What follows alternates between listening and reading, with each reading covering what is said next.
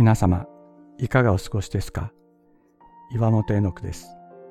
今日も366日元気が出る聖書の言葉から聖書のメッセージをお届けします。12月1日、一番大切なこと。私たちは意識的にあるいは無意識のうちに物事に対する優先順位をつけていると思います。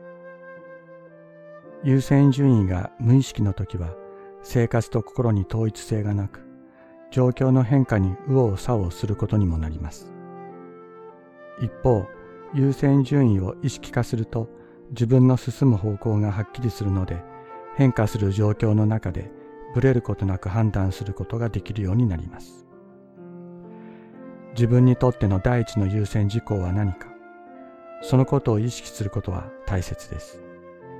これが取りも直さず愛するということなのです。中世にキリスト教を日本に最初に伝えたヨーロッパの宣教師たちは聖書の愛という言葉を大切と訳しました。大切とは最優先に取り組むべき事項という意味を持つ言葉でした。神にとっての最優先事項は私たち人間なのだ。神はご自分のことよりも私たちのことを最優先に考えておられるのだというのです。神がキリストとしてこの地にやって来られ、十字架にかかって血を流されたのは私たちに命を与えるためだったのだと。そのようにご自分よりも私たちを第一の優先事項としてくださったのだと。聖書は問いかけます。私たちが生涯をかけて第一にすべきものは何か今日最も大切にすべきものは何かと。